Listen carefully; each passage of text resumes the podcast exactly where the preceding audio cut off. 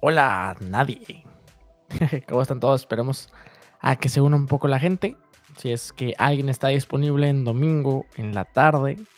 Pésimo día, pero los demás días trabajamos. Entonces, vamos a ver qué tal.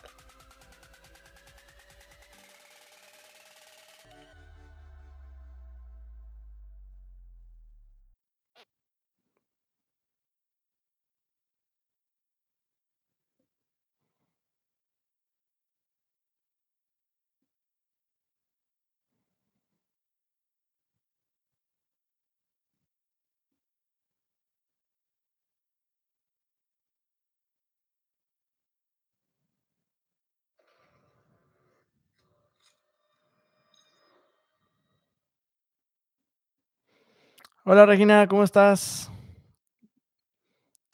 Pueden usar el chat, la verdad, no muerdo. Este, mientras se junta gente, estoy abriendo Call of Duty Mobile porque está algo divertido.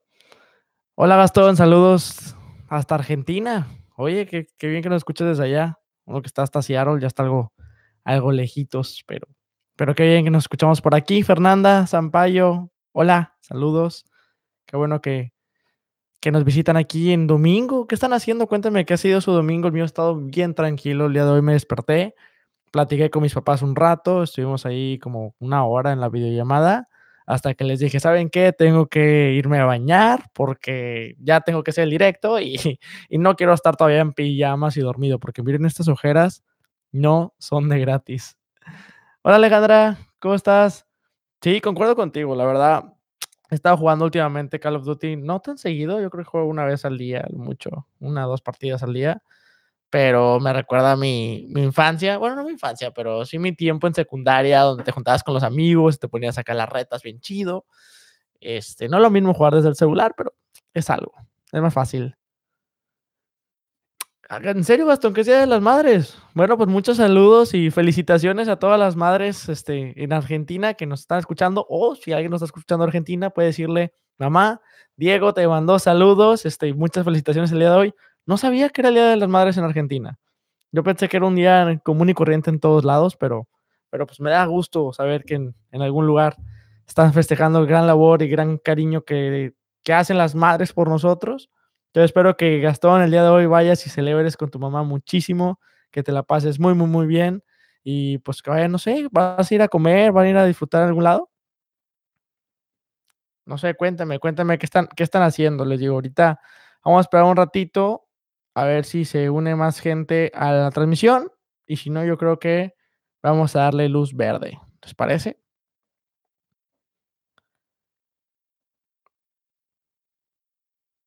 No muerdo, pueden contestar que sí en el chat, este, ni que fuéramos tantos.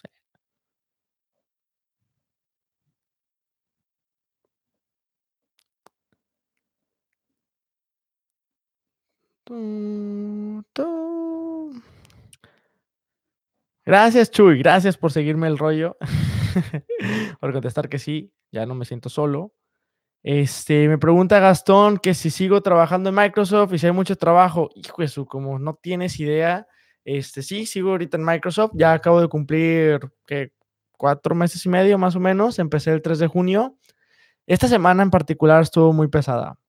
Esta semana entramos en lo que llamamos un estado de emergencia. Tenemos unas cosas que estuvimos trabajando últimamente que queríamos este, sacar en un release de uh, febrero y estamos ahorita peligrando de que, bueno, sí saldrá en febrero, saldrá después, etcétera. Entonces tuvimos que hacer mucho trabajo esta semana para poder sacarlo cuanto antes y pues poder entregar un producto de calidad a, a nuestros clientes. Entonces, pues cuanto antes, ¿verdad? Digo, ya se han hecho muchas pruebas y demás, pero pues ya saben, no es tan fácil desde que lo desarrollamos poder distribuirlo a muchísima gente, pero esta semana en particular fue divertida en ese aspecto. Espero que ya la siguiente semana sea más tranquila. Extraño mi casa, la verdad, no saben cuánto tiempo había pasado en este cuarto despierto. Normalmente entraba y ya me dormía, era de que adiós, no quiero saber nada de la vida. Por eso ahorita medio acomodé, medio moví las cosas, pero bueno, ahí va, ahí va quedando, ahí va quedando. ¿Ustedes qué tal? Esta semana están en exámenes, están, es, es, que escuché que estaban en exámenes la gente de universidad, no sé si también en, en Argentina o en otros lados, o en otras gente de prepa, están presentando, están trabajando, ¿qué están haciendo? Cuéntenme, no los conozco, quiero saber más. Más, más, más de ustedes. Perdón, yo soy, yo soy muy malo para hacer transmisiones en directo. Esta es mi primera transmisión en directo en la vida. No sé cómo se maneja, nadie me dio un tutorial. Es más, ni siquiera, ni siquiera lo había planeado, ni siquiera fue como que dije, voy a hacer una transmisión en directo cuando cumplamos mil suscriptores. Fue más un, mm, ya estoy haciendo este, este Insta Story para acelerar. ¿Por qué no hacemos un directo mañana? Y no creo que sea mala idea. No creo que sea mala idea. Creo que está, va a salir cosas muy positivas de este, de este episodio. Este, sí, voy a hacer algo de trampa. Este episodio especial lo voy a tomar también como episodio de, pues, de podcast. Este, para no tener que parar el directo, voy a hacer otro podcast. Pero, pero es parte de, es parte de. Dice Alejandra que ya pasó la semana en FIME, ahora va la época de proyectos. ¡Sas! Esa parte es la más divertida del semestre. Cuando ya terminas un poco de exámenes, pero vienen todos los proyectos finales y tienes que estar trabajando con muchos equipos y hay gente que no hace algo y luego tienes que sincronizar. Sí, está muy divertido. Dice Chuy que le diga a mi hermano que me enseñe. Y también dice Fernanda que le diga a Braulio, pues sí, Braulio tiene algo mucho de experiencia en esto, pero nunca me tocó, o sea, nunca me tocó, siempre era como que, ah, es su hobby, es lo que le gusta hacer a él. Algunas veces participé con él de que me decía, ven, invita, o sea, me invitaba y ya llegaba con él y juntos este, hacíamos uno que otro episodio de sus directos, pero siempre él manejaba todo, yo nomás llegaba, me sentaba y decía, saludos. Y ahorita es como que, ah, caray, este, tengo que compartir el link porque si no nadie se va a unir, ¿verdad? Ay, no tengo música de fondo que, que prosigue. Pero, pero es parte de, se me hace que va a estar divertido, que vamos a aprender un poquito de esto. Y aquí van a poder decir ustedes que están aquí de que, ¿sabes qué, Diego? No sirves para los en vivos, dedícate a otra cosa. o me pueden decir, no, ¿sabes qué? Si nos gustó, o quédate con los podcasts, o como sea. Vamos a ver qué tal. Tengo que es sábado en la tarde, no hay muchas cosas que hacer, es un momento estar bien tranquilo. Si les soy honesto, si no hubiera estado haciendo el directo, ahorita seguiría acostado en mi cama, este, no dormido porque yo me despierto temprano, pero estaría bien tranquilo, relajado, viendo tele a lo mejor, pero pues ya mínimo me, bañé bien, me bañé por ustedes, eso es, algo significativo, uno no sabe cuántos días puede estar sin, sin bañarse y aquí estamos con ustedes. Este, dice Regina García que va al TEC de Monterrey en Cuerna, Cuernavaca y es ITC. La semana que entra son parciales. Hijo de su buena suerte. No sé en qué semestre esté Regina, pero siempre los parciales de ITC son muy divertidos. Son muy divertidos, muchas cosas que practicar, muchas cosas que, que prepararse. Entonces está muy, muy bien. Dice Alejandra Torres, la música de fondo siempre ayuda. Pues sí, pero les confieso algo. La música y yo no somos tan buenos amigos. O sea, me encanta escuchar música, pero nunca lo hago en mi tiempo libre. O sea, yo soy una persona que escucha música nada más cuando manejaba en Monterrey, en el carro, ponía la radio y esa era la música que escuchaba y en fiestas. Ahorita que ni siquiera manejo, pues ya no escucho música más que en fiestas. Entonces, no soy alguien que llega a mi casa y que diga, deja pongo una rola o voy camino al trabajo, déjame pongo mis audífonos o en el trabajo estar ahí tecleando y escuchando. No me gusta, no me gusta. O sea, no es que no me guste, simplemente no me acuerdo, no es como que piensen, quiero escuchar música. Entonces, pues no sé, ahorita ponerles música de fondo, ¿qué les pondría? Bad Bunny, bebé, este, Daddy Yankee, no, no sé qué escuche los niños hoy en día. Ya, oiga, está bien feo crecer, ¿eh? Esto, eso es un golpe que te da la vida bien gacho. Este, pero ahorita hablamos más de eso. Una música, eh, dice Gastón, ¿qué onda con los blogs? ¿Planeas volver? Fíjate que sí, fíjate que sí planeo volver a los blogs, es un hobby que me encanta, siento que el platicar mi día, el estar con ustedes, compartirlos, el, simplemente el hecho de cargar una cámara siempre era buenísimo, era buenísimo porque te obligaba a hacer cosas nuevas o cosas un poco más atrevidas. O sea, ahorita a lo mejor hay cosas que por conveniencia no las intentas, pero cuando hacía el blog yo me acuerdo que era lánzate, o sea, casi, casi como cuando se hizo el hashtag Do It for the Vine, así estaba, Do It for the Blog. O sea, lánzate porque les va a gustar en el blog, va a salir padre en el blog, sería una buena experiencia para el blog. O cuando tenía, por ejemplo, el contador de amigos en los blogs, me animaba, ni modo, ve y platícale a esa persona para que salga en el contador. Entonces, fue algo muy, muy padre que la verdad me gustó muchísimo participar en ese proyecto. Eh, la razón por la que ahorita no sigo haciendo los blogs es justamente por el tiempo que me tarda editar. Ahorita tengo una laptop, como pueden ver. O sea, no, bueno, no lo, no están viendo directamente, pero tengo una laptop eh, y ya, eso es todo lo que tengo en mi casa. no es suficientemente buena para editar. El editar un video me tardaba muchísimo, me tardaba horas y horas. Y ahorita, desgraciadamente, no tengo esas horas. O sea, estoy realmente, bueno, todo se puede hacer tiempo para hacer cosas, ¿verdad? Pero digamos que las pocas horas que tengo disponibles para hacer cosas que me gusten, prefiero este, invertirlas haciendo el podcast, que me toma menos tiempo de edición y puedo también con eso irme a una fiesta, salir a desayunar, salir a cenar con alguien, porque de esa manera siento que también balance un poquito más mi vida. Si estuviera haciendo los vlogs, no estaría haciendo nada más por el tiempo que me tarda de editar, este, y porque ahorita apenas le estoy agarrando la onda al trabajo. Entonces yo siento que ya que me estabilizo un poquito más en el trabajo, que ya agarro una rutina, que ya me acostumbre de que, bueno, esta hora es el gimnasio, esta hora es el trabajo, esta hora es el proyecto, creo que ya me voy a poder estabilizar un poco más y de esa manera, pues pasarla más a gusto. O sea, si no, imagínense, eh, las horas que le dedico al blog de edición estarían muy, muy pesados. Antes de venirme aquí a Seattle, sabía que iba a ser pesado, sabía que quería continuar con el blog. Intenté conseguir un editor. Este, yo sé, van a decir, Diego, ¿qué te pasa? Acabas de juntar mil suscriptores y querías un editor. Pues sí, o sea, esto yo lo hago por gusto, lo hago porque me encanta. Este, creo que es poco de las partes creativas que tengo en mi vida. Es un hobby que empezamos mis hermanos y yo desde muy pequeños. Este, entonces dije, bueno, podría agarrar un editor de esa manera. A mí me encanta grabar, me encanta este, hacer los videos, me encanta platicar con, con la cámara, pero pues el tiempo que me tardo editando, aunque me gusta editar, es mucho.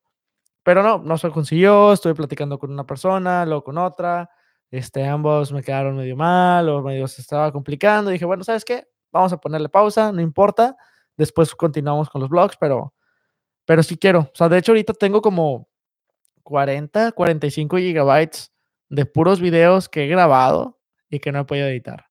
O sea, ahorita tengo todos los blogs de Europa, no los he terminado. No, ya no me acuerdo ni en qué ciudad me quedé. Creo que me quedé en Venecia, algo así. O sea, y visitamos como 16 ciudades en total. Entonces, me faltan muchísimos blogs de Europa que editar. Este, tengo todavía blogs de los otros internships. Hubo días que hice blogs y que nunca edité. Viajes que hice con mi familia.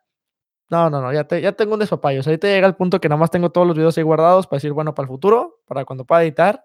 Pero, pero pues no, ya no, ya no he tenido tiempo de editar. Pero esperemos pronto poder invertir en una computadora que me ayude a editar más rápido y a organizar mi tiempo y de esa manera regresar a los blogs.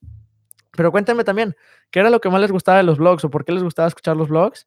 Este, porque también dice Regina que le gustan mis vlogs. Entonces, pues díganme qué tal, díganme qué les gustaba.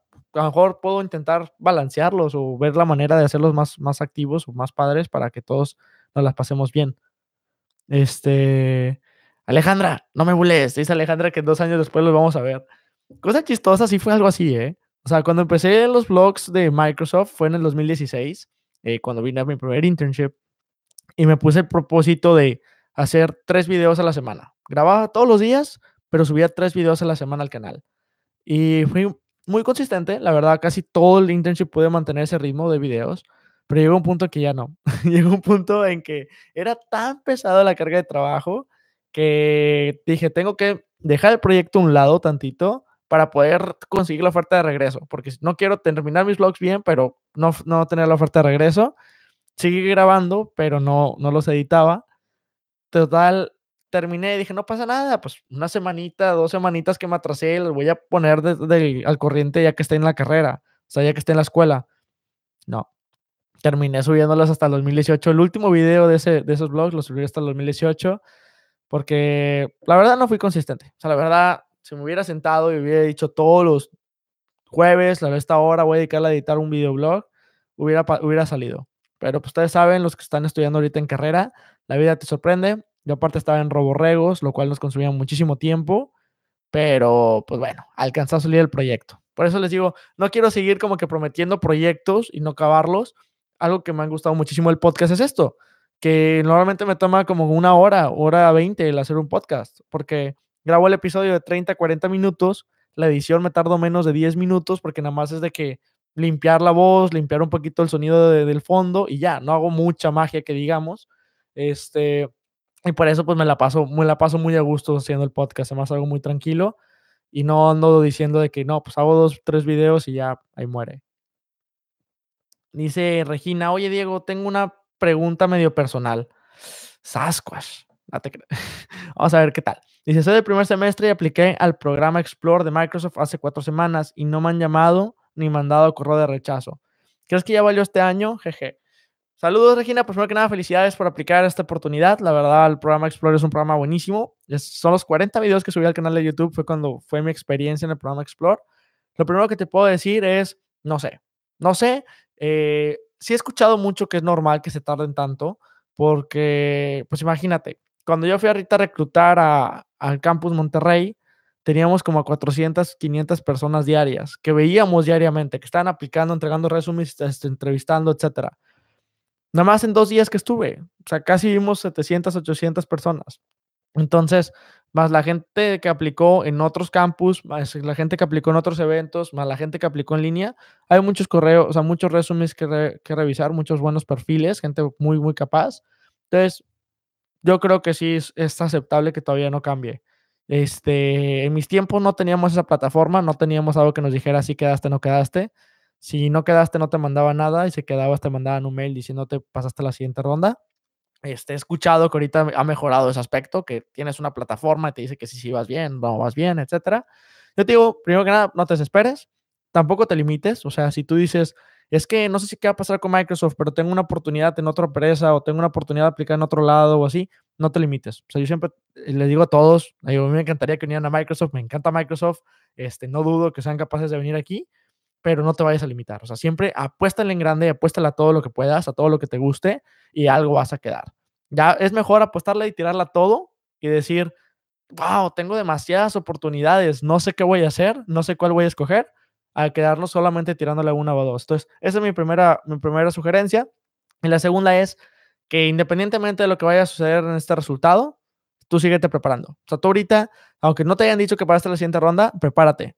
Porque es mejor prepararte y decir, ay, no pasé ni modo, a decir, bueno, ya no me preparé, sí pasé y ya no estoy lista para las entrevistas, ¿verdad? Entonces, síguete preparando y eso te va a ayudar mucho, porque aunque ahorita no te lleguen a hacer la oferta y digas, no, a lo mejor no quedé y no pasé en la entrevista, el seguir mejorando te va a traer acá.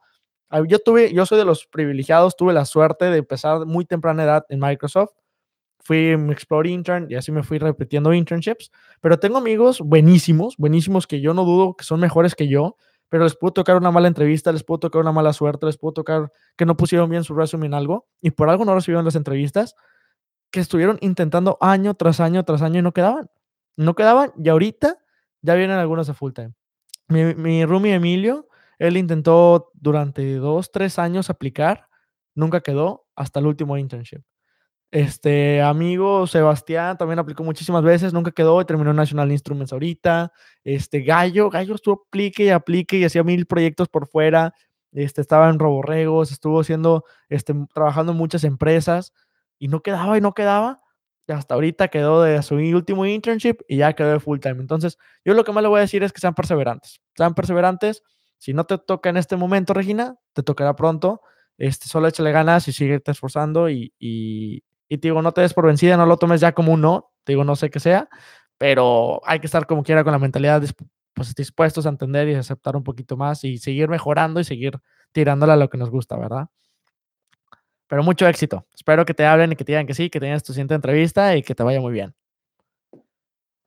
Alejandra dice que confirma, dice, llegó la notificación hasta dos años después. Es entendible, das contenido chido, es muchas cosas. Muchas gracias, pues a ustedes por todo el apoyo. La verdad, este proyecto de los blogs, este proyecto del podcast, este proyecto del canal de YouTube, nunca inició con la intención de, de que despegue, no quiero ser famoso, quiero que todos lo vean, quiero... No, no, nada de eso. La verdad, es algo que empezamos muy tranquilo, fue algo que, que empezamos mi hermano, Tania y yo, este, por diversión. Nos encanta esa parte del área creativa. Yo creo que yo soy un poquito más la persona que se suelta hablando a la cámara. Me encanta hablar a la cámara y en público. Mi hermana es la persona que le encanta editar. O sea, ella siempre es bien minuciosa en los videos, detallitos. Hubo un tiempo que estuve editando los videos, los videos de mi hermano que sube a su canal de YouTube. Este, tú, muchas cosas que prestan mucha atención hacia los detalles. Y mi hermano eh, o sea, calles, es, el chico de las ideas, ¿no? Siempre sale con ideas bien locas, ahí como la maruchan de que gigante que hizo en su canal de YouTube, etcétera. Entonces, como que siempre teníamos ese, gusto que compartíamos y decidimos empezar nuestros canales en YouTube por gusto, por diversión, pasarla bien. muy poca gente lo sabe. La primera persona de nuestra familia que se empezó a hacer famosilla este, fue Tania. Tania llegó a 10 mil suscriptores como nada, así como rayo. No, no llevaba ni un mes, llevaba como 8 videos, yo creo, 7 videos y ya llevaba mil, este, 10 mil suscriptores. Este, padrísimo. Y ella no le gustó, o sea, ella dijo, yo hago esto por diversión, no me late tanto hacerlo como que por suscriptores o porque la, mucha gente vea mis videos o así, yo nada más lo hago porque me gusta.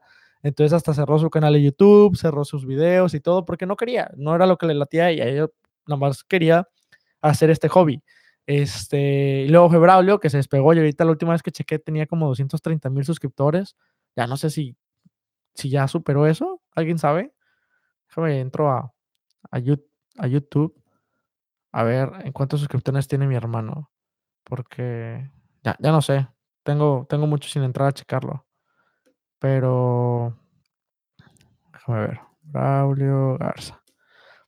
Braulio igual, o sea, 244 mil suscriptores. Empezamos y él hacía sus videos de chiquito que tenemos, que hasta grababa con las primas y que grababa en casa de mi abuelita y demás. Y ahorita ya tiene 244 mil suscriptores, le ha ido muy bien, es algo que le encanta, la apasiona y ha buscado muchas maneras, ahorita está con la música. Y yo empecé, nunca, nunca me fue bien con los suscriptores, o sea, mucha gente como que el contenido que desarrollo no era su pasión, no es lo que le encantaba ver, no es lo que se sienta ver un video tan largo, porque mucha gente un video de 10, 15 minutos es largo, este, el tema no les llama la atención, y por mí está completamente bien, por mí está completamente bien, este, no, como les digo, no trabajo de esto, no vivo de esto, no lo hago porque quiero fama, lo hago porque quiero transmitirles un poco de mí, quiero transmitirles un poco de mi experiencia, de lo que he vivido, de cómo me ha servido a mí, y ver si ustedes les puede también servir e intentar ayudarlos. He, encontrado historias muy positivas, gente que me ha hablado por Instagram, que me ha contado sus problemas, que me ha contado situaciones que está viviendo, que quiere tips, que quiere consejos. Y siento que si puedo dedicarles un poco de mi tiempo en ese aspecto y podemos entre todos mejorar y, y hacernos crecer, padrísimo, padrísimo. Entonces, gracias a todos ustedes por estar aquí. Gracias por ser parte de estos mil suscriptores. Este, espero seguir desarrollando contenido no tan intermitente, que vamos a seguir siendo mínimo el podcast, seguirlo manteniendo cada semana, es algo que me gustaría muchísimo. Y pues ya si ustedes les siguen gustando y tienen ideas de otros consejos, otras recomendaciones, podemos empezar a meterle más tiempo y empezar a hacer pues proyectos todavía más interesantes, más cool, con más, involucrar a más gente. Yo creo que lo más interesante, lo que más me gusta de esto es que es un canal en YouTube en español, un podcast en español, crecimiento personal en español, y eso es lo que quiero. Yo no quiero, si quisiera ahorita tener muchas reproducciones y muchos seguidores, podría hacer todo mi contenido en inglés y ahorita ya Microsoft se estaría expandiendo muchísimo. Pero no es, mi, no es mi, objetivo. Mi objetivo es poder transmitirlo en español para que más gente nos demos cuenta de cómo podemos como comunidad latina salir adelante y lograr gran impacto en nuestra comunidad, en nuestro mundo. Y pues ahí vamos. Ahí vamos un poquito. Hola Fanny, gracias por, por unirte. Saida, ¿cómo estás? Muchísimas gracias, este, dice Saida, este, felicidades Diego, qué cool, un abrazo. Este, Saida, este, hemos estado platicando mucho últimamente por Instagram, este, pues principalmente con, con el último podcast, el episodio 19, para ti, amigo foráneo. Saida le tocó vivir una experiencia de intercambio este, como foránea. Ahorita está viviendo otra experiencia de intercambio en el MIT, este, en la estancia de investigación. La verdad, muchísimas felicidades, Saida. Entonces estuvimos platicando mucho pues, sobre cómo nos sentimos, sobre cosas que les compartí en el podcast, ¿no? De cómo puede ser un reto, cómo ve las cosas diferentes, ya aprecias más el dinero, de que cómo voy a cuidar el dinero, me tiene que durar todo el tiempo que estoy aquí, tengo que saber administrarlo, no quiero pasarme, quiero saber cómo, cómo sobrevivir sin pasarme de lanza, ¿no? Entonces, todo ese tipo de cuestiones lo estuvimos platicando. Entonces, muchas gracias por compartirme tus historias, Aida, y te mando un fuerte, fuerte abrazo. Me pregunta, dice Martín Javier Ayala Miranda. Hola Diego, yo hace 20 días que apliqué a internship en Microsoft, pero no he tenido noticias ni ha cambiado mi estatus a not selected. ¿Crees que murió esta oportunidad? Hola Martín, ahorita estábamos platicando un poquito de lo mismo con Regina. Este, les decía, hay muchísimas oportunidades, hay muchísimos candidatos. Este, ese tipo de sistema no me tocó a mí vivirlo en carne propia, entonces no sé bien cómo funciona, pero por lo que he escuchado es que sí les aparece ahí not selected o ya están no gracias por participar cuando no quedan o cuáles son los siguientes pasos. Debido a que ya estamos en eh, mediados de octubre, la cantidad de candidatos que hay ahorita es enorme, enorme. Entonces, eh, espera una, o sea, yo te, lo mismo que le compartí a Regina, aplica a múltiples oportunidades en este momento, no te limites, pero también no pierdas la esperanza. Puede ser que te hablen en dos, tres semanas. Entonces sigue practicando, síguete preparando este, en caso de que sea así y esperemos que se actualice la página pronto ya con un buen resultado. Gastón dice, ¿estás pensando en hacer un máster o un posgrado? Sí, sí. Y ahorita mucha gente me dice que me decía que cuando me graduara, este, ya te graduaste, ya eh, no vas a querer seguir con la escuela o vas a extrañar mucho la escuela. Fíjate que escuchaba más el comentario de, hambre, te vas a extrañar la escuela, vas a extrañar esto. Y ahorita no la he extrañado.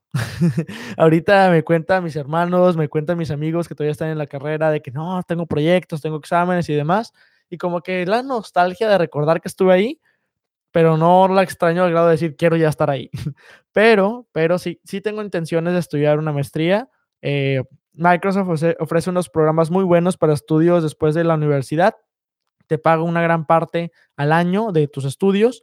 Eh, hay dos opciones, o hago la maestría en línea mientras trabajo de tiempo completo en Microsoft, o hay un programa en la Universidad de Washington, que está muy cerca de aquí de, Microsoft, está como a 30 minutos más o menos en carro, y puedes hacer un proyecto, un, bueno, un programa que es una maestría. Entonces, eso sí es presencial, vas a clases, tienes tareas y todo presencial. La diferencia es que como requisito tienen haber trabajado dos años de, este, tiempo completo en la industria. Es un programa especial que ofrece la Universidad de Washington para las universidades tipo, digo, las empresas tipo Microsoft, tipo Amazon, tipo Boeing que están aquí en el área, porque normalmente son las clases que dan a los alumnos de doctorado, pero sin la necesidad de hacer una tesis, este, pues por lo mismo que va a estar trabajando tiempo completo.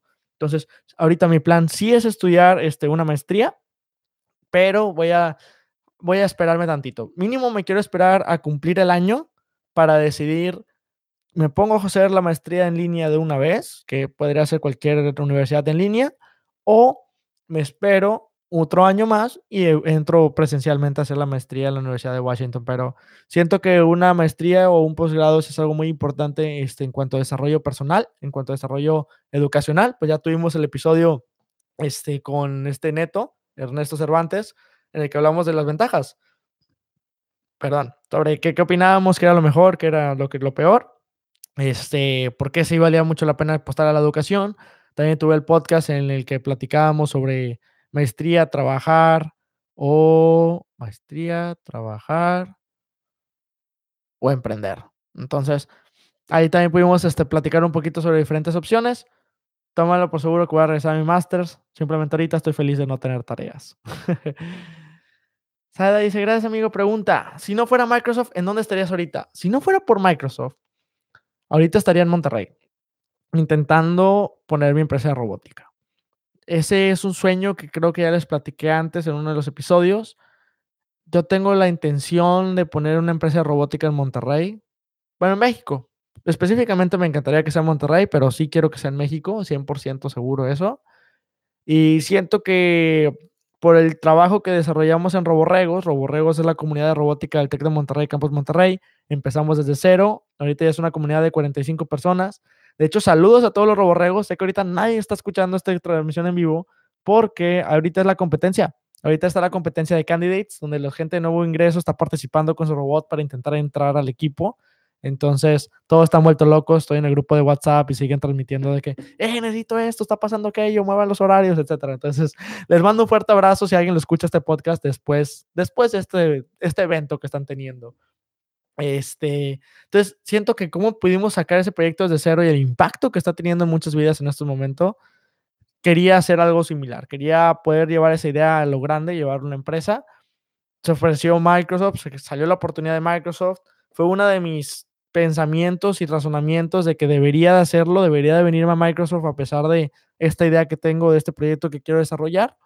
Y obviamente terminé aceptando Microsoft porque es una gran oportunidad para mí de crecimiento personal, crecimiento profesional, estoy ah, generando capital para empezar mi empresa, estoy conociendo mucha gente muy capaz en diferentes ramas y estoy extrayendo la máxima información aquí para aprender y aplicarlo después. Entonces, si no estuviera en Microsoft, me hubiera quedado en Monterrey y ahorita estaría intentando hacer mi propia empresa, pero estoy aquí disfrutando un poquito de la vida, entonces, este, pues a ver qué tal nos va. Y si después nos aburrimos de estar aquí en Microsoft, sentimos que ya no, ya no hay mucho que exprimirlo, mucho que aprender, ténganlo por seguro que regreso a Monterrey antes que cualquier otra cosa a poner mi empresa robótica, a menos que se haga una oportunidad así de lujo de Diego, te hablamos de la NASA, queremos un equipo de robótica y tú lo vas a liderar. Pues ahí ya no sé, ya, ya, ya veríamos, ya veríamos, pero la verdad sí tengo muchas ganas de regresar a México y empezar a este, una nueva empresa en cuanto a robótica. Eh, pues bueno, dado que no han puesto nadie más una pregunta, vamos a entrar a mi Instagram. Porque al día de ayer les puse preguntas y algunos de ustedes me preguntaron cosas. Y con algunos de ustedes me refiero a cuatro personas. Eh. Este, pero si tienen más dudas, pónganlas por aquí. Vamos a atacar la pregunta que todos los QAs, este Rick S012 me hace. Diego, ¿por qué los de Monterrey y el norte de México se casan entre primos y hermanos? Rick, no lo sé. No lo sé, no me ha tocado que nadie se case. No conozco ningún primo que tiene una prima casada o que se quiere. No, no, nada de eso. No me ha tocado. Sé que es un buen mame que se ve en redes sociales. Yo también lo pongo aquí, los memes de Bob Esponja y con el sombrero regio y demás. Yo, yo entiendo, yo entiendo. Es un buen chiste. No me ha tocado vivirlo. No sé qué pase. Este, si alguien de los que está escuchando esta transmisión, sus papás son este primos, pues coméntelo. No pasa nada. Somos inclusivos pero nunca, nunca, nunca me ha tocado conocer a una pareja que realmente, o sea, que realmente sean pareja, que sean primos, no, no lo he visto. Pero, pero admito que por la mentalidad que muchas personas tienen en Monterrey, sí parece que sean primos. O sea, estas cosas que están pasando ahorita en Monterrey en el Congreso están en llamas, en llamas. Este, dice Fanny, ¿eres el mejor? No, tú eres la mejor. Eh, se están todos riendo. Concuerdo con Zaida, no lo sé, Rick, parece falso, pues sí. Es la, y tiene, tiene, tiene la foto de perfil literal de Rick. Ahí no sé cómo, enfoco la cámara esto. A ver, a ver. Bueno, más o menos alcanza a ver. Tiene la foto de Rick y Morty. Entonces, ¿qué, ¿qué les puedo decir? Es un Rick diferente, pero ¿qué les puedo decir? Alejandra Torres Torres. Mm, ya, valió, ¿eh? Alejandra dice que es de Monterrey. Alejandra Torres Torres, creo que Rick tenía la razón. Ah, no es cierto, dice que no son primos sus papás, pero que, que ella sepa. Pero ya cuando te pidas Torres Torres, pues ya, ya no sabes, ¿verdad? Ya no sabes qué esperar. podría ser que sí, podría ser que un primo segundo está por ahí de por medio, pero bueno, hasta donde yo sé y hasta donde muchos sabemos, no pasa nada. No pasa nada. Luego tenemos a Ali Reyes, pero con doble E. Dice, tener un buen promedio o no influye en las posibles oportunidades laborales. Es una muy buena pregunta. Este, en primera instancia, un promedio no te, no te va a definir como persona. Entonces, es lo primero que tenemos que entender. Un promedio no te define como persona. Si te bien o si te mal en una clase, no define qué también eres, qué también vas en el ámbito laboral, qué tantos problemas puedes solucionar, qué tanto puedes innovar. Nada que ver. ¿Okay? Eso hay que dejarlo clarísimo. Tener un buen promedio no significa automáticamente que vas a tener un buen empleo. No significa que te va a ir bien en la vida laboral, no significa que te va a ir bien en tu vida personal. Es un número que te describe el rendimiento que tuviste en una clase. Y en muchas clases a veces está un poco sesgado y está un poco cuestionable el cómo definen ese número. Ahora, si te en cuanto a si te va a ayudar o va a ser algo bueno en tu, en tu momento de aplicar, o sea, ¿por qué te tienes que preocupar por ese número? Depende de la empresa y, el, y del puesto de trabajo que estás aplicando, pero muchas veces puede significar o reflejar otros tipos de cualidades y habilidades que tiene tu persona. Por ejemplo, si yo tengo un promedio de 95 de 100, a lo mejor no dicen, es que es, no, es que es un genio, contrátalo por el 95. No, pero hay habilidades o hay características de la persona que están detrás de este 95. Ahí a lo mejor al hacerle la primera entrevista te das cuenta de ellas o te das cuenta que no. Por ejemplo, es una persona responsable, es una persona que siempre está al tanto de, sus, de su entorno, de saber qué está pasando, que es una persona dedicada, estudiosa, es una persona que cuando se pone un objetivo trabaja duro en, conseguirlo. Puede ser una persona que trabaja mucho en equipo, por eso busca, le va bien en sus clases, tiene un buen promedio porque busca trabajar en equipo, o también le va bien en sus promedios porque cuando sabe que no conoce algo, que tiene problemas, busca ayuda, que eso también es validísimo y en la vida laboral lo vemos diario, o sea, yo diario tengo que aprender a decir, esto no sé y si me pusiera a investigarlo por mi cuenta, voy a tardar muchísimo tiempo que va a ser desperdiciado. Mejor voy y le hago una pregunta de cinco minutos a un compañero y así me desatrabo. Eso también es una habilidad. Entonces, un promedio sí lo puede reflejar. Un promedio sí puede ser un indicativo de eso. no te lo va a dar automáticamente. O sea, si tú vienes y dices, es que mi resumen dice 95 promedio, ¿por qué no me diste entrevista? ¿Por qué no me diste el trabajo? No quiere decir nada. Puedes traer un promedio de 70 que sea igual.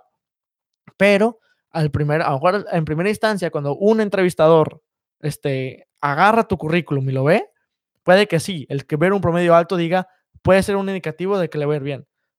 Voy, vamos a dar la entrevista. Pero a lo mejor ya en la entrevista te das cuenta que nada que ver, que no, no era la persona, tiene buen promedio porque es súper matado o hace trampa o consigue exámenes o lo que sea, descuidó todas las demás áreas, nada más se enfoca en, en, ir lo que le va mal y va directamente a hablar con el maestro y sube el promedio, no, no importa nada más. Esas personas, digo, que sea, tengas un número más grande en tu currículum, no sirve de nada, no sirve de nada. Lo importante es qué aprenden en esas clases. Entonces, aprovechando esta pregunta, ese es mi consejo. No agarren una clase porque es que les va a ir muy bien en el promedio. No importa. Agarren la clase que le van a exprimir. Agarren la clase que van a aprender. Agarren la clase que les va a hacer desarrollar estas habilidades.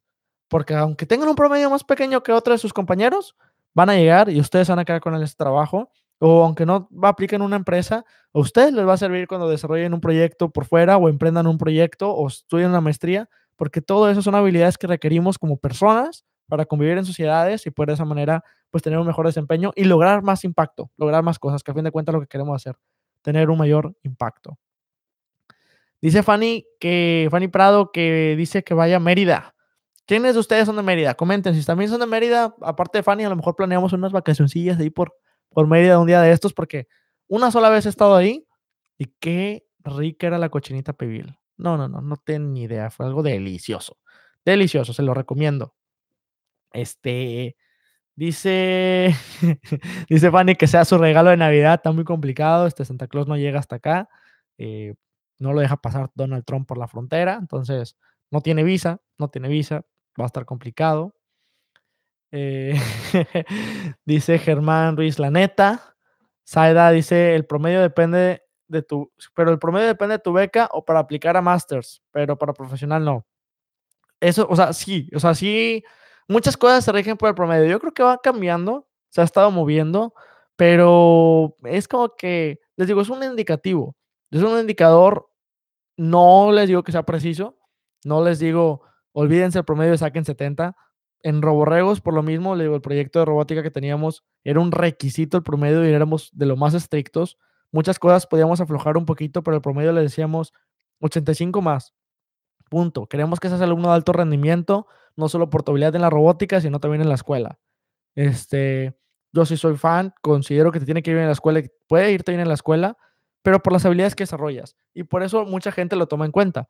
También me ha tocado ver muchas excepciones. O sea, he visto gente que, por ejemplo, tiene beca, no cumple con, la, con el promedio, platican, te hacen la carta, motivos y todo eso, y ya se dan cuenta que, bueno, está bien, te tiro paro este semestre, échale más ganas. O sea, no les digo descuiden la escuela porque no va a ser importante después. No es así. Lo que sí les digo es que si tienen que decidir entre un maestro que les va a dar un mal promedio, pero van a aprender mucho, o un maestro barco que no van a hacer nada, pero solamente para tener un promedio alto, no lo hagan. No lo hagan, compa. O sea, es mejor tener un promedio no tan bueno, esforzarse, aprender y a lo mejor sacar setenta y tantos, ochenta y tantos, pero aprender muchísimo, a quedarse con algo, un promedio muy alto, pero pues con un desarrollo muy, muy, muy bajo. Eh, dice Citomeister 13, 12, 3 o 13.123, más o menos. Dice, he visto tu video con Microsoft y qué cool que estuviste ahí. Yo soy de Quintana Roo. Citomer, muchos saludos. Gracias por ver los, los videos, suscribirte al canal. Me da gusto verte en esta transmisión en vivo. Es una experiencia única el estar desarrollando estos videos, platicar con ustedes, el poder convivir me encanta, es algo que me, apasiona muchísimo. Qué bueno que has tenido la experiencia de estar aquí. Y pues saludos hasta Quintana Roo. Ahí me tocó visitarlo también en el 2015. Fue mi primera competencia robótica. Fuimos a Quintana Roo y creo que fue Playa del Carmen. Fuimos a Playa del Carmen, Quintana Roo. Sí, no Ciudad del Carmen, Playa del Carmen. Y estuvo muy, muy padre. Muy padre el torneo. Nuestro robot hizo nada. Cero puntos, de hecho. Pero, pero aprendimos muchísimo. Íbamos con toda la actitud. Este, es que se nos quemó el robot una noche antes. Estuvo bien pesado. Bien, bien pesado. Este, dice Fanny Diego, ¿qué opinas sobre lo que pasó en Culiacán? Hijo, eso es un tema, es un tema muy triste. O sea, la verdad es un tema muy triste. Eh, obviamente, uno busca no ser parte de la violencia. Uno quisiera vivir en un mundo feliz, un mundo donde todos seamos hermanos, que todos nos apoyemos, que todos cuidemos uno del otro, que uno nos preocupemos por el desarrollo de los demás. Siento que fue una decisión un poco mala en el aspecto de de pues, no estar preparados ante una situación de este estilo. O sea, siento que no es un problema nuevo. Ya sabemos que existe el narcotráfico en nuestro país, sabemos la cantidad de violencia que hay en nuestro país y el simple hecho de no estar tomando medidas para cuando sucedan este tipo de casos habla muy mal de nuestra posición. O sea, se tuvo que tomar una decisión este pues mala en el aspecto de decir, vamos a intentar este, capturar al hijo del Chapo y luego al ver el despapalle que estaba haciendo en Culiacán, involucrando muchos civiles, cosa que estoy súper en contra de involucren civiles en este tipo de situaciones, pues se vivió una época de terror, un momento de terror. Yo tengo primos, tengo mis tíos que viven en Culiacán, o sea, nos platicaban pues el, terror, o sea, el no saber si vas a poder llegar a tu, a tu casa, escuchar muchos balazos, el no saber hasta qué punto va a llegar, hasta cuándo va a parar. Eh, el tener que haber soltado, lo soltado de esa manera es simplemente un reflejo de no estábamos preparados para alguna situación así. No estábamos preparados para poder manejar algo de este estilo, para manejar algo de esta magnitud. Y habla muy mal de nosotros, habla muy mal de nuestro sistema de seguridad. Tenemos que mejorar, tenemos que reforzarlo y estar preparados, porque si nada más lo único que pasa de este evento de Culiacán es decir, no, ya pasó, no, lo que aprendimos es, no nos vamos a meter con ustedes porque pues no queremos que estar en peligro, estamos aprendiendo las cosas equivocadas. Tenemos que siempre cuidarnos mucho y decir, verlo como un aprendizaje, decir, bueno, hay que reforzar nuestro sistema de seguridad, este, reforzar nuestros protocolos de acción ante estos momentos y ver cómo podemos este, pues, seguir mejorando. Ahora vamos a ir a otra de las preguntas que dicen en, en Instagram. Dice Carolina Garza, ¿algún consejo para rendir mejor en el día y poder hacer todo. Ay, déjamelo, no alcanzo a ver la respuesta, la pregunta completa. Compartir pregunta. Ahí está. Dice: ¿Algún consejo para rendir mejor en el día y poder hacer todo lo que te propongas? Ahí sí que depende muchísimo, muchísimo de, de las personas. Cada quien tenemos una manera diferente de ser, cada quien tenemos una manera distinta de poder interpretar las cosas. Por ejemplo, algo que me sirve muchísimo a mí para poder que me rinda el día y poder hacer lo que me proponga es dormir ocho horas. Sí, sí, ven estas ojeras, ustedes piensan que es alguien que duerme dos horas diarias, pero no. Duermo de siete a ocho horas cada día, porque si yo estoy descansado, es cuando yo realmente puedo este, traer lo mejor de mí al día al día. Es cuando realmente yo puedo este, brindar mi, potencial al 100. Soy una persona que si le gusta despertarse temprano, me despierto como a las 7, 7 y media. Digo, yo sé que no está temprano como otros amigos que se levantan a las 5, pero, pero de las 7, 7 y media este, y pues de esa manera me, me, gusta bien, o sea, lo disfruto. Este, si descanso, siento que puedo pensar, puedo tomar decisiones, puedo estar mejorando día tras día y eso es algo que me emociona. Eh, hagan una lista.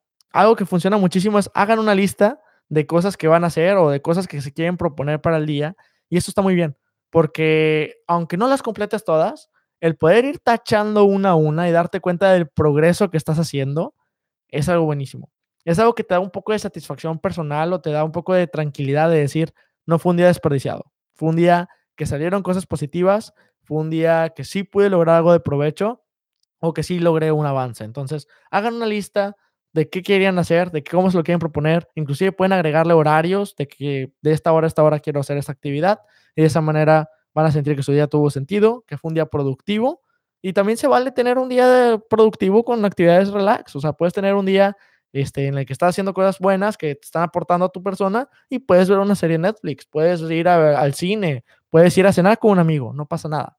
Pero mientras que te definas tú tus objetivos y qué quieres lograr, de esa manera vas a poder este, pues conseguir todo. Y si estás cerca de un proyecto o de una actividad que requiera más de tu tiempo, pues saber que hay que hacer ese esfuerzo. O sea, si hoy yo estoy haciendo un proyecto de robótica y sé que necesito darle más a mi proyecto de robótica, ni modo, vamos a tener que quedarnos hasta más tarde, vamos a tener que sacrificar otras cosas.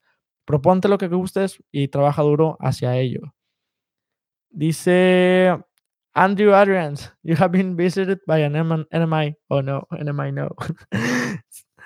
Thanks, Andrew, for showing up to this amazing live stream.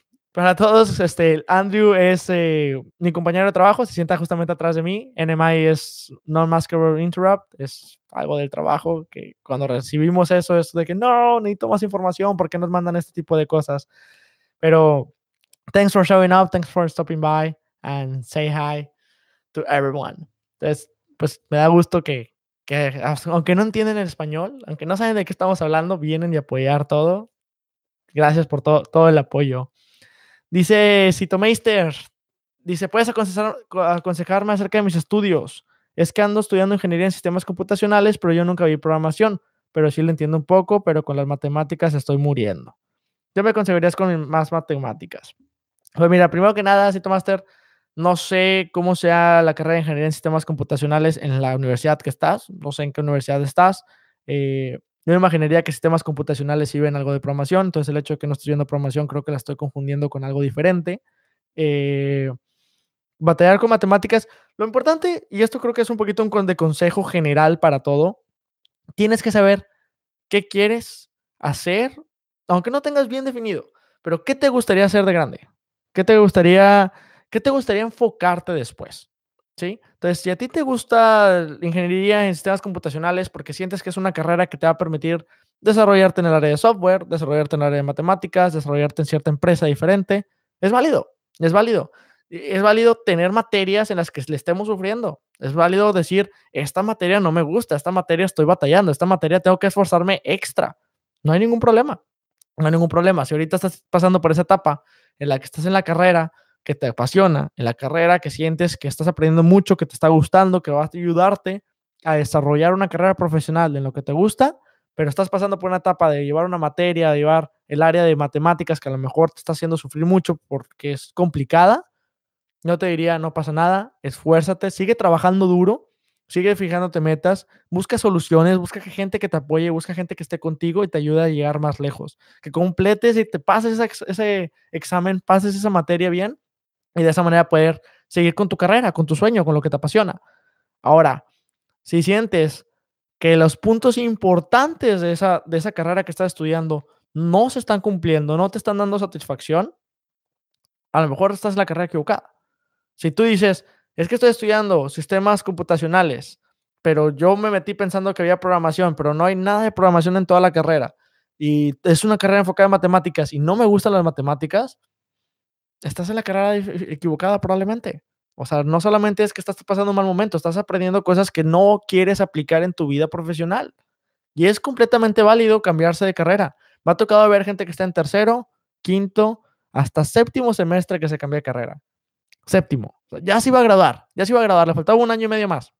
Y dijo, ya me voy, me cambio de carrera porque me di cuenta que no es mi lugar correcto. Y les digo, no, no todo es estoy teniendo un mal momento, estoy teniendo una mala carrera, estoy teniendo una mala materia, siento que no es mi carrera. No. Tengo amigos también que les ha tomado 11, 12 semestres el poder graduarse porque se les, no se les da las materias y tienen que llevarlas de pocas materias y darle y esforzarse y esforzarse. Pero dicen, no se me da, batallo mucho, no me están gustando, pero quiero, lo quiero, quiero esforzarme, quiero entenderle, quiero aprender, quiero aplicarlo.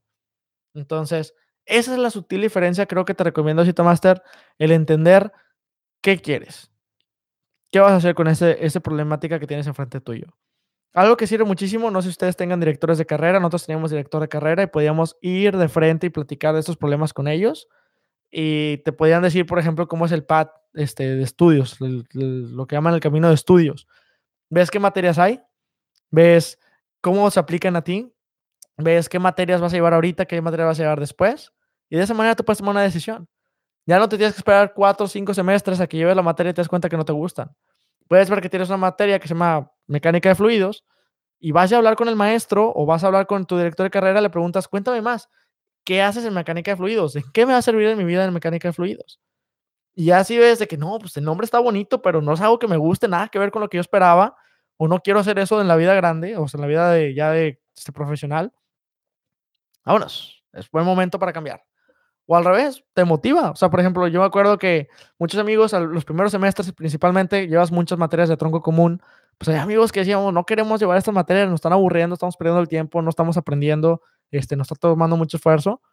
Pero veíamos las materias que íbamos a llevar en siguientes semestres y eso era lo que nos motivaba. Que decíamos, pues bueno, vamos a esforzarnos ahorita a dar ese extra porque sé que ahorita en un año voy a llevar una materia que sí me va a gustar, una materia que me va a, eh, me va a aportar mucho y que quiero aplicar en mi vida. Y eso fue lo que nos sirvió muchísimo. Entonces te recomiendo, evalúa bien eso, conoce bien el plan de estudios de tu carrera. Este, primero que nada, entiende y apasionate por lo que estás haciendo, que realmente sea la carrera que tú quieres. Y si ya de plano sientes que algo no está bien, busca otras opciones, platica con directores o gente de otras carreras ahí cercanas a las tuyas y mira si alguna línea más a lo que tú quieres desarrollar en el futuro. Como quiera, es importante entender, una carrera profesional no define tu futuro. Si ahorita tú estudias matemáticas, no quiere decir que toda tu vida tienes que trabajar en matemáticas. Puedes trabajar algo diferente, puedes aprender otras cosas. Yo he conocido gente que estudiaron este, sistemas y están trabajando ahorita este, moviendo dinero en la, bolsa, en la bolsa de valores. He conocido gente que estudió, mi papá estudió contador y ahorita es maestro de matemáticas. O sea, la vida da giros. La vida da cambios. No tienes que casarte con una carrera ahorita y tiene que ser lo que va a hacer toda tu vida. Pero sí es entender que son bases y son importantes que sean bases que a ti te gusten y que creas que te pueden ayudar o que te pueden servir en lo que quieras desarrollar. Espero que te haya servido un poquito. Si no, escríbeme, para, que, para eso estamos en este momento. Este, dice Germán Ruiz, no sé si lo has dicho, pero ¿qué lenguajes de programación usas? Ahorita en el trabajo uso principalmente C, 100% usamos todo C. Eh, no me ha tocado hacer nada en ensamblador. Sé que hay cosas de ensamblador que tengo que hacer, pero no las he hecho, no he trabajado con ellas ahorita. Eh, pero por, lo mismo que trabajo en un equipo de bajo nivel, todo es en C. He programado en otros equipos en C Sharp, he programado en Python, he programado en JavaScript, pero ahorita todo es en C. Dice Juan Pablo Gutiérrez, qué buen consejo. Gracias. gracias. Es más, no tiene que ser esto nada más bilateral de que yo con ustedes, o sea, si a ustedes se les ocurre otro consejo, alguien quiere aportar algo más al tema, algo siente que estoy diciendo mal y que se puede confundir, pues no se trata de yo siendo maestro y hablando con ustedes. Yo tengo el micrófono, pero, pero entre todos podemos platicar, entre todos podemos disfrutar de este, de este episodio especial de mil suscriptores. Que por cierto, aprovechando el tiempo, quiero decirles que voy a hacer un giveaway. Sí, sí, van a decir, Diego ya se está ofreciendo, ¿cómo va a ser un giveaway? O sea, son mil suscriptores, ¿qué te pasa? Este, ni en tu casa te conocen. Ok, lo sé, lo sé. pero hace rato me estaba bañando y me quedé pensando en algo que justamente Andrew me dijo el viernes en la oficina de que haz un giveaway, haz un giveaway. Yo pensando como que qué ridículo, ¿cómo voy a hacer un giveaway? Estoy muy rápido. Pero pensé que puedo regalar una hora de mi tiempo a alguien. Entonces voy a hacer una rifa de una hora de mi tiempo. Suena muy mamón, yo sé. Van a decir, ¿qué fresa este güey? ¿Quién se cree? ¿Se piensa que está lía o qué fregados? No. Pero es una hora de tiempo para poder hacer lo que quieran. Bueno, no lo que quieran, ya suena muy mal. no, es una hora de tiempo para poder apoyarlos como pueda. ¿Qué quiere decir? Puede ser una plática uno a uno, puede ser una plática sobre problemas, puede ser una plática sobre, por ejemplo, consejos. Aquí tengo mi resumen, chécalo, revísalo, ayúdame, dame feedback. Eh, algo que me encantaría hacer, pero yo sé que no todos son aquí de Computer Science o de, de, este tipo de áreas de programación. Puede ser una mock interview. Si dices, es que yo estoy aplicando a Microsoft, estoy aplicando a otra empresa, quiero hacer una entrevista de prueba, te puedo, si ganas esta hora, podemos hacer un directo inclusive si quieren para que más gente se, se una y aprenda. Y hacemos una mock interview. Te hago preguntas como si estuviéramos en la entrevista te pongo un problema de programación y vemos cómo lo desarrollas y te doy retroalimentación de qué puedes mejorar y cómo puedes este, pues pasarla muchísimo mejor, ¿no? Para intentar mejorar todos y que nos vaya muchísimo mejor en este tipo de entrevistas. Eh, como les digo, yo sé que no todos estudian programación, por eso en lugar de decir voy a regalar una mock interview, voy a regalar una hora de mi tiempo. Si alguien lo quiere hacer en una mock interview, resume, platicar nada más, eh, ver Netflix cada quien en su casa y por videollamada, no sé. Ese va a ser mi giveaway. ¿Qué hay que hacer? Síganme en YouTube. Yo imagino que como están aquí en esta transmisión, este, me están siguiendo en YouTube. Este episodio se va a quedar como video. Lo voy a hacer podcast, lo voy a subir a, Leo Garza Podcast el lunes, mañana. Este se va a transmitir así, tal cual, nada, nada diferente. No es como que va a perderse de algo distinto. Así se va a subir el día de mañana por Spotify. este, Apple Music, Google Podcast, etcétera. Entonces, para cuando me escuches no pasa nada. El, podcast, el giveaway es, síganme en YouTube, Diego Garza o Dieguini Lombrín, en Instagram, Dieguini Lombrín, y deja un comentario. Deja un comentario, simplemente comenta en este episodio qué es lo que más te ha gustado. Que, por ejemplo, toda la gente que ya ha estado comentando en esta transmisión en vivo ya está participando en el giveaway. Si alguien más lo escucha después, métase, no pasa nada, nada más coméntenos qué opinas, qué te ha dejado el Diego Garza Podcast. ¿Sientes que es un podcast nada más para pasar el tiempo, para escuchar a alguien? Eh, ¿Te gustan los consejos? ¿Ha habido uno en particular, un momento que digas tú, este me encantó, este siento que me hizo diferente, lo que valió la pena? Porque créanme que a veces veo muchos comentarios de haters, comentarios de gentes que, que me hacen hasta estresarme, que digo, ¿cómo piensa esto? ¿Por qué lo interpreta de esta manera? Y a veces escuchar también comentarios positivos cuando me hablan, ya sea por WhatsApp, por Instagram, en YouTube, platicamos, me cuentan una anécdota o cómo les hizo reflexionar. Eso me hace también tranquilizarme y sentirme bien y decir, ¿saben qué? Vale la pena lo que está haciendo, vale la pena el tiempo que le estoy invirtiendo a esto. Y aunque sea así, aunque cada, todo el tiempo que le estoy dedicando nada más impacta a una persona, yo estoy contentísimo, yo estoy contentísimo. Entonces, déjenme ese comentario, háganmelo saber y en el podcast del próximo lunes, o sea, lunes 28 de octubre, voy a mencionar al ganador o a la ganadora de este giveaway para hacer una hora de mi tiempo, platicar, una mock interview, platicar un resume, hacer un video, no sé, lo que quieran. Casi, casi, cabe aclarar, por favor. Este, pero bueno, que, déjame aquí en los comentarios qué les parece. ¿Creen que es un buen giveaway? ¿Creen que lo deba de cambiar por algo más? Sí, no vayan a decir, sí, es una rifa de un carro. No, no va a pasar. Pero, pero así siento que es un buen giveaway de mil suscriptores. No sé, ¿están emocionados? ¿Les gusta? Yo estoy emocionado. Yo siento que me gustaría de esa manera aprender, conocerlos ustedes y aparte importar un poquito más. Eh, a ver, ¿qué dice? ¿Qué nivel de algoritmos tenías cuando estudiaste para internship? Cero algoritmos, cero. O sea, yo apliqué el programa Explore, apliqué antes de entrar a mi tercer semestre de carrera. Este, mi primera entrevista fue antes de mi tercer semestre de carrera. Nada más había llevado dos materias de programación, que fue Fundamentos de Programación, que es donde te enseñan lo básico de esto es un if, esto es un for, esto es un while, y la materia de orientado a objetos, que es esto es una clase, estos son métodos, esto es un constructor, ese tipo de cosas. Entonces, ni siquiera sabía estructura de datos, no sabía algoritmos cuando apliqué. Eh, mi primera entrevista fue de strings, estuvo muy tranquila. Cuando me volaron a Microsoft, ya en ese entonces ya, había, ya estaba llevando a la par en tercer semestre la materia de estructura de datos. Entonces sí me preguntaron cosas de, de queues, de stacks, o sea, de filas y pilas. Me preguntaron cosas de árboles binarios, etcétera.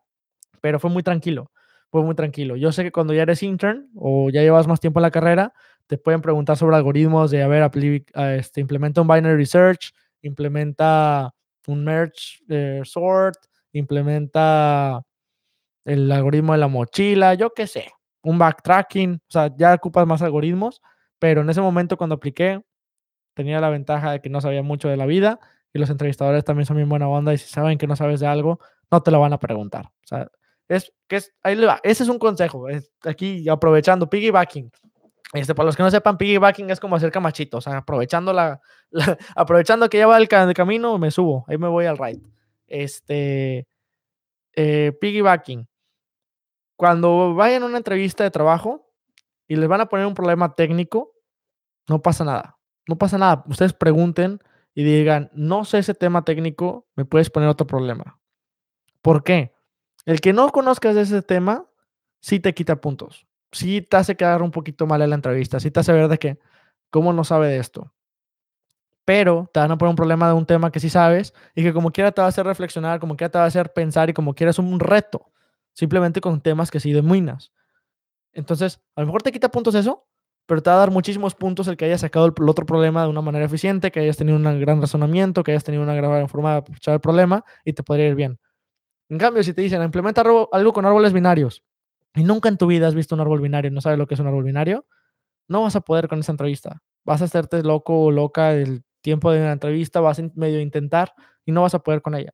Entonces vas a quedar muy mal y vas a perder tu oportunidad. Entonces, no la pierdas, mejor haz ese comentario. ¿Ven? Buen consejos. Es adrede la cara fea, ¿eh? No es que esté feo. Para los que no, no están viendo el la transmisión, este, guiñé el ojo de la manera más fea posible que puedo en mi vida. Eh, vamos a ver qué dicen. Perdón, es que me estoy perdiendo en los comentarios. Le digo que esto no es lo mío. Eh, regularmente las ingenierías en los primeros semestres hay muchas matemáticas porque es tronco común, dice Alejandra. Y dice Saida, no te compares con los demás, a cada quien se le pasa la carrera a su propia forma y tiempo. Muy cierto ambas, muy cierto ambas. O sea, las ingenierías al principio son mucho tronco común, muchas cosas que a veces ni siquiera vas a implementar en tu vida. Yo, a mí me tocó llevar la materia de química.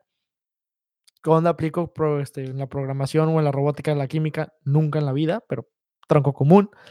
Y hay una frase que dicen mucho que me da risa, que dicen, estas son carreras, no carreritas. Es cierto, o sea, si a ti te toma más tiempo hacer la carrera, no pasa nada. No pasa nada, es completamente válido.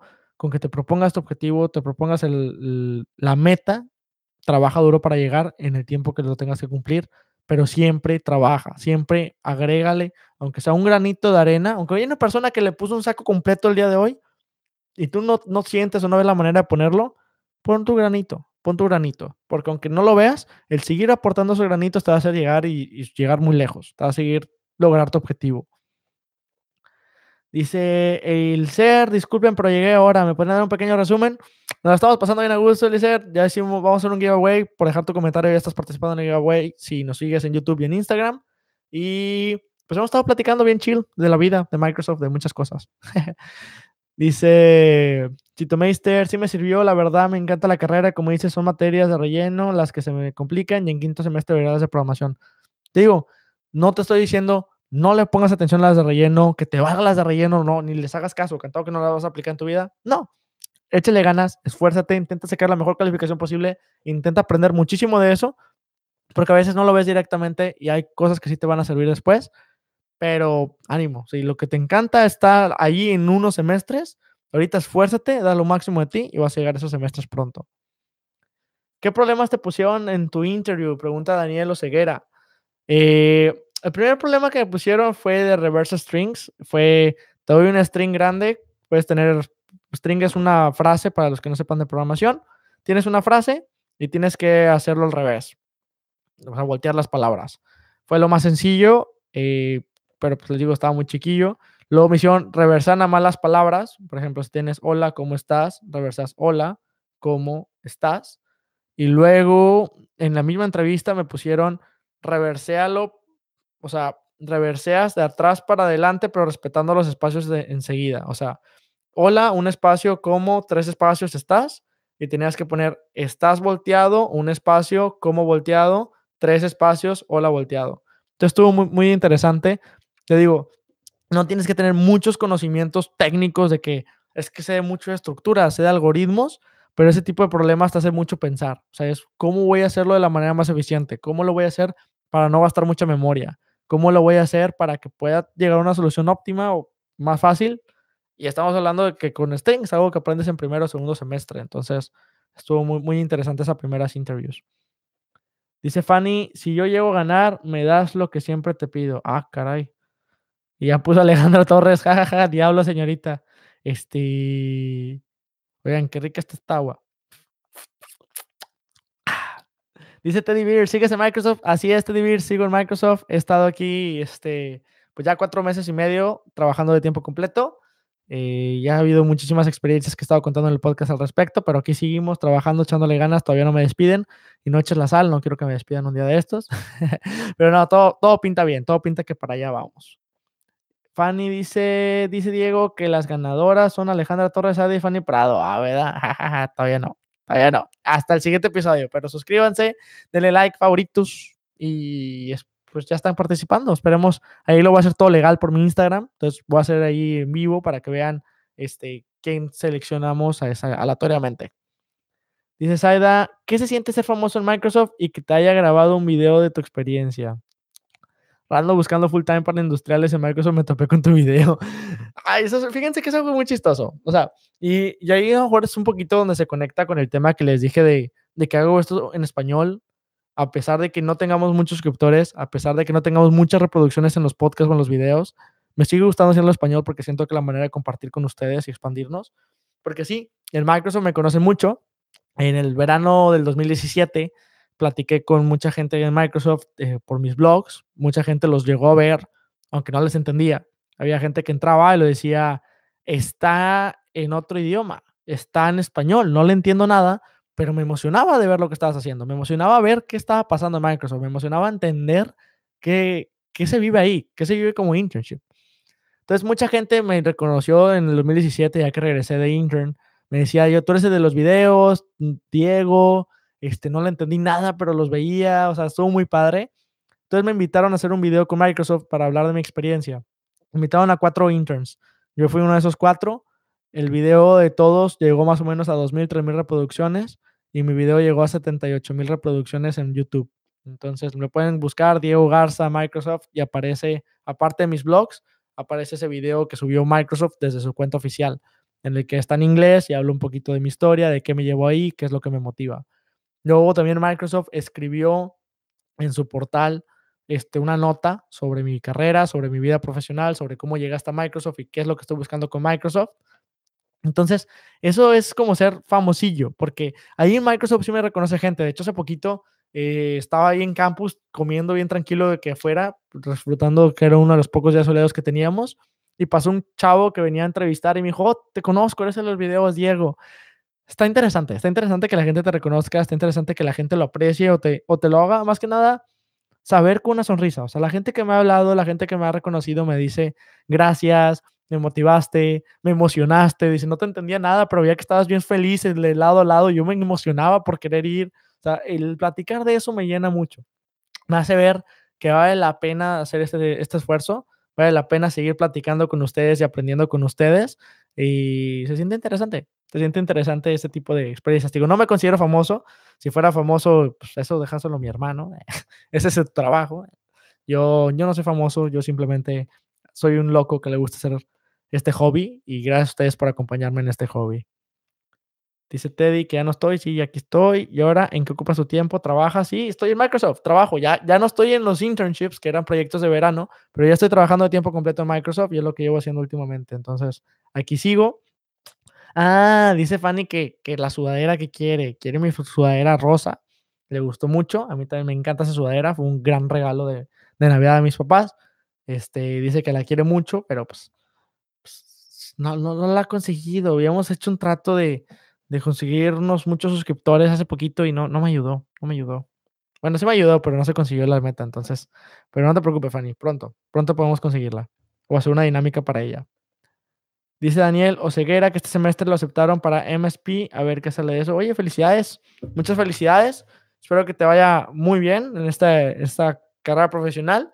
Y pues sigue echándole ganas. Yo va a ser todo un reto, vas a aprender muchísimo, pero es parte de, es parte de y qué contento. Siguiendo un poquito las, las preguntas, eh, pues ya nada más queda una pregunta. Yo, estaba bien preocupado porque cuando, cuando vi esto, dije, ¿cómo tengo nada más cuatro preguntas? No voy a poder hacer nada. Voy a podcast de 10 minutos y ya llevamos una hora 10. Entonces está buenísimo. Eh, mi buena amiga Ana, Ana Ortiz me dice, ¿qué le dirías al tú de hace cinco años? Te mando un fuerte abrazo, Ana. ¿Qué le diría al tú de cinco años? Yo le diría bueno, primero que a cinco años yo tendría 17. Apenas estaría entrando a la carrera. Le diría sí, sigue haciéndolo. Esfuérzate. O sea, siento que, que si algo necesitaba escuchar era no te agüites por las personas malas en tu vida, no te agüites por los proyectos que no salgan, aprende rápido de ellos y sigue dando lo mejor de ti. Eso es algo que le diría al, a mi o sea, Diego que entró de 17 años a la universidad. Buscaba mucho, no el caerle bien a todas las personas, pero sí me gusta, siempre he tenido una actitud un poquito muy abierta en cuanto a amistades, me gusta tener muchos amigos, me gusta tener mucha gente a mi lado. Entonces, y siempre he intentado ser buena persona con todo, siempre he intentado apoyar a la gente. Entonces, el, cuando escuchaba gente que les caía mal o que no se sentían a gusto conmigo o decían muchas cosas de mí, pues sí me, tiraba un poco. No, entendía el por qué. Y ahorita ya creo que aprendí en ese tiempo que no tienes que entender el por qué. Simplemente saber que eres tú, mientras que tú estés tranquilo de que estás haciendo lo mejor que puedes hacer y que tienes las mejores intenciones en el corazón, está bien. este, no lo vas a querer bien a todos. Y también, pues uno siempre apostaba en proyectos grandes y sentía que tengo la capacidad de lograr todo y el momento en que un proyecto fallaba, sentía que chino, a lo mejor no lo mío, chino, a lo mejor no es por aquí, a lo mejor no voy a llegar nunca a hacer nada grande o importante. Creo que el mejor consejo es nomás decirte, no es cierto, tranquilo, tranquila, si ahorita no funciona, no pasa nada. De hecho, ahorita mi frase favorita ya se volvió la de Thomas Alva Edison, que cuando lo entrevistaron, después de lograr hacer la, la bombilla eléctrica, dice que le tomó mil intentos. Le dicen que qué se sintió fallar 999 veces hasta que pudo construir la bombilla. Y dice Thomas Alva Edison, yo no fallé, solamente encontré 999 maneras de cómo no se construye una bombilla. Entonces, creo que ese fue un aprendizaje que me dejó a mí muy marcado y es una frase que le tengo súper marcada, porque sí es cierto, aunque un proyecto salga mal, no quiere decir que sea el fin del mundo, no quiere decir que sea el fin de la escuela, no quiere decir que sea el fin de mis sueños. Aprende y ya sigamos. Aprende, toma lo bueno de ese proyecto y no pierdas esa motivación de seguir haciendo lo que te gusta y te apasiona y dándolo todo. Eso es lo que le diría al Dieguito, al Dieguini Lombrín de hace cinco años. ah, qué cosas de la vida. Este. Dice Cito Master que ya se va a comer. Cuídate que sigan aumentando los subs. Muchísimas gracias, este Cito Master. Un muy buen provecho. Cuídate mucho y nos vemos pronto. Bueno, pues no sé si alguien más tenga algo que quiera platicar. Alguien quiere hacer una última, última pregunta, última situación. Este, porque creo que sí, ya llevamos una hora y cuarto. Es muy buena hora para comer, pero si alguien más quiere platicar un tema en específico ahorita, ya no tengo yo preguntas en Instagram, entonces podemos proseguir. Dice Martín, tus videos fueron gran inspiración durante el recruiting process el año pasado y este verano fue una gran experiencia. Me encantó estar en Microsoft y estoy muy emocionado por regresar el próximo año. Saludos. Martín, muchísimas felicidades. ¿Cómo no te conocí? ¿Cómo no te conocí? O sea, no, este año digo, ya yo llegué de full time, pero estuve durante el verano, no, no, no acuerdo haberte visto. ¿Fuiste al evento de los Mexas en Crossroads? Este, o a los launches en, en los viernes. Creo que necesitaría haber visto. No sé quién no alcanzó a ver tu foto, perdón, pero a lo mejor soy muy malo con los nombres. Esa es otra cosa que tengo. Soy pésimo con los nombres. Pero me da gusto que te hayan servido mis videos. Me da gusto que hayas aprendido algo de ellos o que te hayan al menos motivado a decir, ahí quiero estar o ahí quiero lograr llegar o no simplemente decir, se ve cool, vamos a intentarlo. Entonces, qué, qué bueno que, que te sirvieron los videos. A mí me gustó muchísimo realizarlos y más darle seguimientos a todos ustedes. Entonces, qué bueno que terminaste de pues, manera positiva tu internship y pues aquí nos vemos el próximo verano. Dice Martín que estuvo en la fiesta del lago. Ay, qué cosas de la vida. Este, sí, esas fiestas no recuerdo mucho, no sé por qué. no, qué bueno que visitaste la casa. Este, para los que no sepan, en el verano yo estoy viviendo con los interns. Entonces éramos seis personas en una casa y rentamos una casa a la orilla del lago Samamish. Entonces, por ende, pues imagínense, estudiantes en una casa a la orilla del lago, se vuelve por defecto la casa de las fiestas. Entonces hicimos muchísimas fiestas en ese lugar, hubo mucho despapalle, este, sí, qué bonitos recuerdos, se extraña. Entonces, que dice Martín que tuvo la oportunidad de venir un día a la... Ya sé quién eres. Martín, eres el... ¿No fuiste a Cambridge? según yo, eres quien fue, o sea, no estabas en Microsoft Redmond, estabas en Microsoft Cambridge, si no me equivoco, y te conocí en la Casa del Lago. Dime si, dime si me estoy equivocando. Perdón, perdón. Como que me llegó un flashback y dije, creo que es él. Este, ahorita clarificamos. Dice Eliezer, ¿se puede aplicar a un Microsoft Internship si eres de República Dominicana? Sí, sí se puede aplicar. Este, depende de las posiciones que hay los puestos que hay disponibles cambian de país a país. O sea, yo sé que en México hace unos años eran como 50 y ahorita ya creo que hay como 70 posiciones para México. Entonces, varía de cada país, pero sí, sí, he conocido gente de todo el mundo, he conocido gente de todos lados. Lo único diferente o que puede ser un poquito más complicado es el proceso de reclutamiento. No hay un, un reclutador que va directamente a tu escuela a aplicar las entrevistas, pero puedes entrar en línea a la página de Microsoft careers.microsoft.com. Este, lo puedes buscar también en University Hire Microsoft en, en Bing o lo que sea y te va a aparecer la página. Buenísimo, buenísimo y puedes aplicar. Te digo, no te aseguro cuántas posiciones hay porque no tengo ni la más mínima idea, pero sí se puede aplicar ahí, no te preocupes.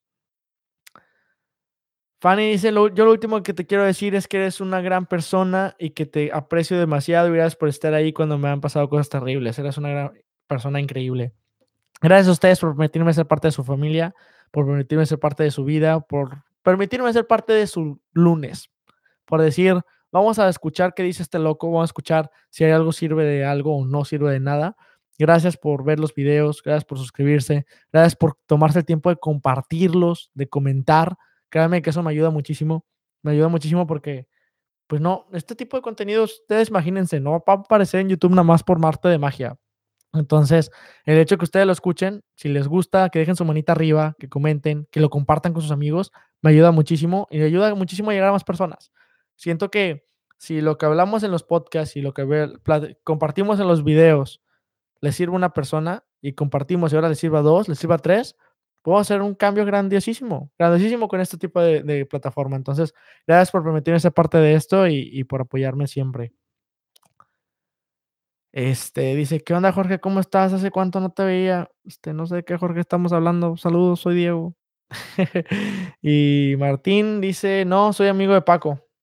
Sí, bueno, pues sí me acuerdo de Paco, pero, pero de ti no, pero, pero si me mandas un mensaje ahí por el grupo de Interest, te ubico de volada. Pero gracias por entrar al directo, este, suscribirte y ver los videos. Créeme que también me, me gusta muchísimo y me ayuda muchísimo. ¿Tú también de Paco? ¿No te acuerdas? No, no me acuerdo. Este, dices, te llamas Sam, no sé cuál sea tu nombre, no puedo ver fotos en esto, pero bueno, mándame, por Instagram, mándamelo por Instagram, creo que es el momento perfecto para terminar esta transmisión en vivo, gracias a todos los que llegaron hasta temprano, luego la gente, yo créanme que cuando empecé, me empecé a preocupar, dije, no, ya, dije, me, me empecé a poner en el celular y dije, va a ver de que no hay personas, nadie está comentando, va a ser Diego haciendo el vivo solo, pero no, la verdad me la pasé muy a gusto, qué bueno que vinieron. Este, ¿qué, qué silla tengo? Tengo esta silla azul, bien bonita, mira. No sé cómo se llama, la verdad, pero es una silla azul que, me gustó. La vi en Amazon y dije, ¿por qué no? Este, perdón, me preguntaron que cómo, que qué silla tenía. La pueden ver en Instagram, los que, están escuchando esto nada más en audio. Pueden o ver el directo en YouTube o buscar en Instagram. Tengo varias fotos por ahí. Pero bueno, Cuídense mucho. Gracias a todos por pararse, eh, venir aquí al directo, escuchar un poquito de mí, con, platicar conmigo este, este domingo. Este, espero que la pasen muy bien con sus amigos, en familia, acompañados. Saludos. Este, coman rico, hagan ejercicio. Eh, me pregunta Martín que qué tal estuvo la cena de gala de Omega Op. Muy padre, muy padre. Fue toda una experiencia. Eh, no me había tocado ir nunca a mí a una cena de caridad. Para los que no sepan, Estuve asistiendo el día de ayer como invitado este, a una cena de gala de Omega Op. Omega Op es una ONG que busca ser una plataforma de desarrollo de programación para la gente en Latinoamérica. Entonces pone muchos problemas completamente gratuitos en, español y da soporte en español para que la gente en Latinoamérica podamos aprender en nuestro idioma. Entonces me encantó porque sigo una filosofía muy parecida a la mía de no hay que poner una barrera que la barrera del idioma inglés no sea un limitante para desarrollarnos al máximo.